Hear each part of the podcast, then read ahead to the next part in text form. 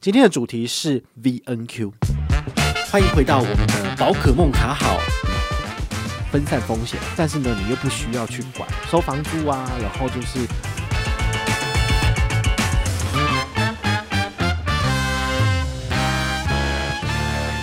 什么是 VNQ 呢？它是 Vanguard 推出来的 ETF 啊，它叫 Real Estate ETF，它讲的就是美国的不动产 ETF。除了 VNQ 以外，还有一个 VNQI，就是说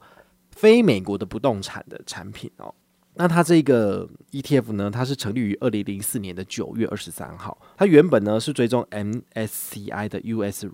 REIT REIT Index。好，那它在二零一八年的第三季，它就改追踪 MSCI US Investable Market Real Estate。那这个 Index 的部分呢，它就是有这个美国的 REIT。与房地产开发的经营公司所组成的这样子，好，那 VNQ 它的追踪方式其实是复制啦。之前有介绍过 REITs 的这种 A ETF，其实有讲解过类似的概念哦，就是你如果是持有这个实际的所谓的房地产资产，那么你要做的事情不是只有买进就好了，你可能还要再管管消费，然后还有什么大楼的。管理费啊，然后还有这个清洁费什么的，其实有蛮多蛮多的杂项要支出的。好，所以不论是台湾的房地产，或者是国外的房地产，我觉得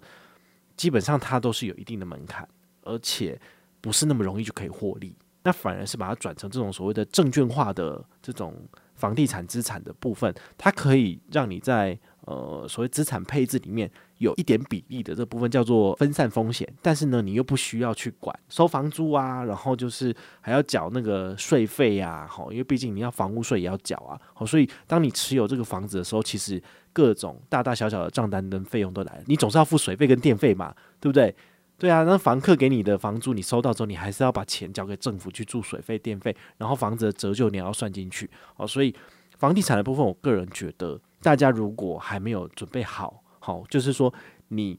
基本的股票啊、债券这些东西都还不了解的情况之下，就不需要特别去碰这个房地产的部分。好，不要小看房地产，就连台湾的房地产，我们要把它搞懂，你可能要去看 Sway 的影片什么，你就可能要看个两年的两年份，你才能够差不多懂一下，就是各个重划区它的效应。好，那也要去了解说这个交通线如果过去，或者是政府它。试出一个利多，好，比如说台积电要在台南设厂，那台南设厂附近的哪些地区是有可能变成热门区域？然后它是不是就会因此而先涨了？好，或者是比如说民生系直线这样一条捷运开过去，哪个地方会涨价？这个东西都是你需要有一定的知识，你才有办法去做判断的。好，所以投资房地产这种实际的资产的这个东西就很困难。好，我会觉得说，嗯，哦，本来打算要讲一集就是流通性的部分，哈，但是我们以后有机会再聊。哈，就是呃，比起现金或者是股票来讲的话。房地产它的流通性是有很大的问题的，然后比如说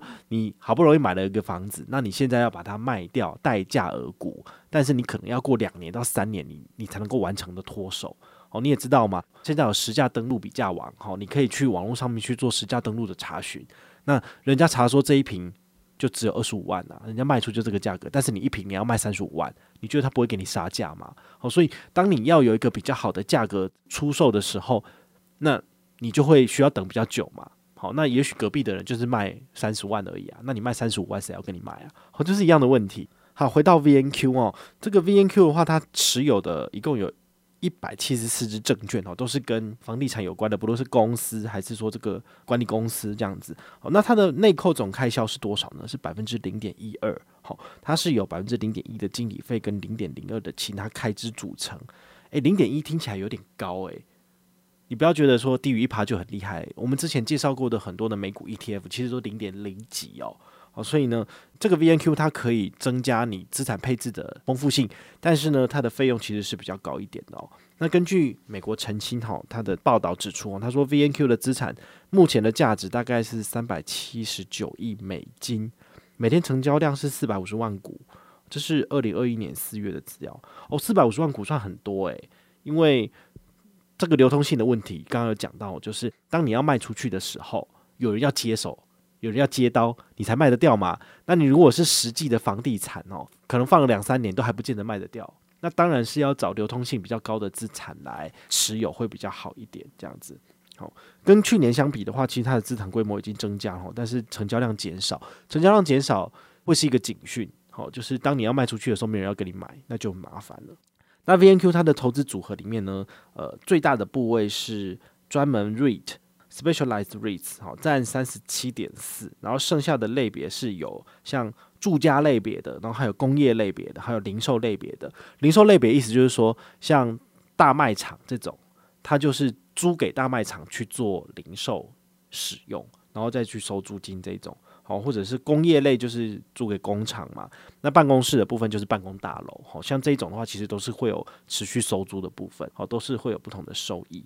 这个 VNQ 的话呢，它在去年它所追踪出来的成效是落后指数零点一七，那它的幅度呢是超过内扣总开销百分之零点一二，好，所以它的。追踪误差越来越高，诶，好，所以这一点大家还是必须要去注意哦。就是我们当然希望买到的 ETF 是它的追踪误差越小越好，就代表说去年市场赚多少我就赚多少，总不可能去年市场赚十趴，但是我只有拿两趴，那这追踪误差也太大了吧？好，所以呢，大家在看这个财报或者是在挑选标的的时候，你也要特别去注意它这个所谓的追踪误差的部分有没有差很多。好，那相关的资讯其实。呃，网络上有很多的部落客哈，或是财经专家都有做介绍，你们就可以去做一下功课哈。不要说我介绍过这个 ETF，然后你就觉得好就买了哈。这个 Venga 没有下业配哈，所以呢，我是比较喜欢 Venga 这个产品，但是并不代表说它就一定是好的，它可能也是有一些缺点。所以呢，跟你介绍有房地产的这个类别之后，你就可以去呃去多做相关的搜寻，然后把你的资产配置里面再多一点点，比如说五趴到十趴的配置比重到房地产。那甚至你以后有机会，你也可以再多配置一点点比重到，比如说贵金属、哈金或者是银里面。那这样子的话呢，当市场上涨或是下跌的时候，你就能够全面性的都可以有雨露均沾这样子，因为我们不知道未来。到底是哪一支会大涨？如果我知道台积电明年会两千，我现在就重压台积电就好啦。好，但是不可能有这种事情，我们也不知道台积电未来会怎么走。好，但是我们上看八百可以吗？好，所以 不是报名牌，只是好笑了。好，那你自己有兴趣的话，当然是自己多做研究。如果你想要除去这人为选股的这个压力，你当然买零零五零啊，好买或者是买 QQQ，好或者是 VTI。好，SPY 这种全市场指数型的就好了。好，除此之外的话呢，你可能也可以用定期定额的方式，然后呢，每个月固定一笔钱进去，然后呢，无脑的去做投资，其实你生活会过得比较快乐。那这部分的话，就是你可以去参考以前分享的一些节目，好，其实都有讲到。有什么问题的话呢，也非常欢迎你，就是来到我们大户的 Telegram，好，我在里面呢都会跟大家闲聊跟打屁。那大家有问题或者是想要 order。好，想要听说下一次要介绍什么样的标的的部分，好，我都还是会回复。好，所以有兴趣的部分呢，欢迎赶快加入大户 Telegram，然后我们都会在里面聊天。好，好了，那就先这样子，拜拜。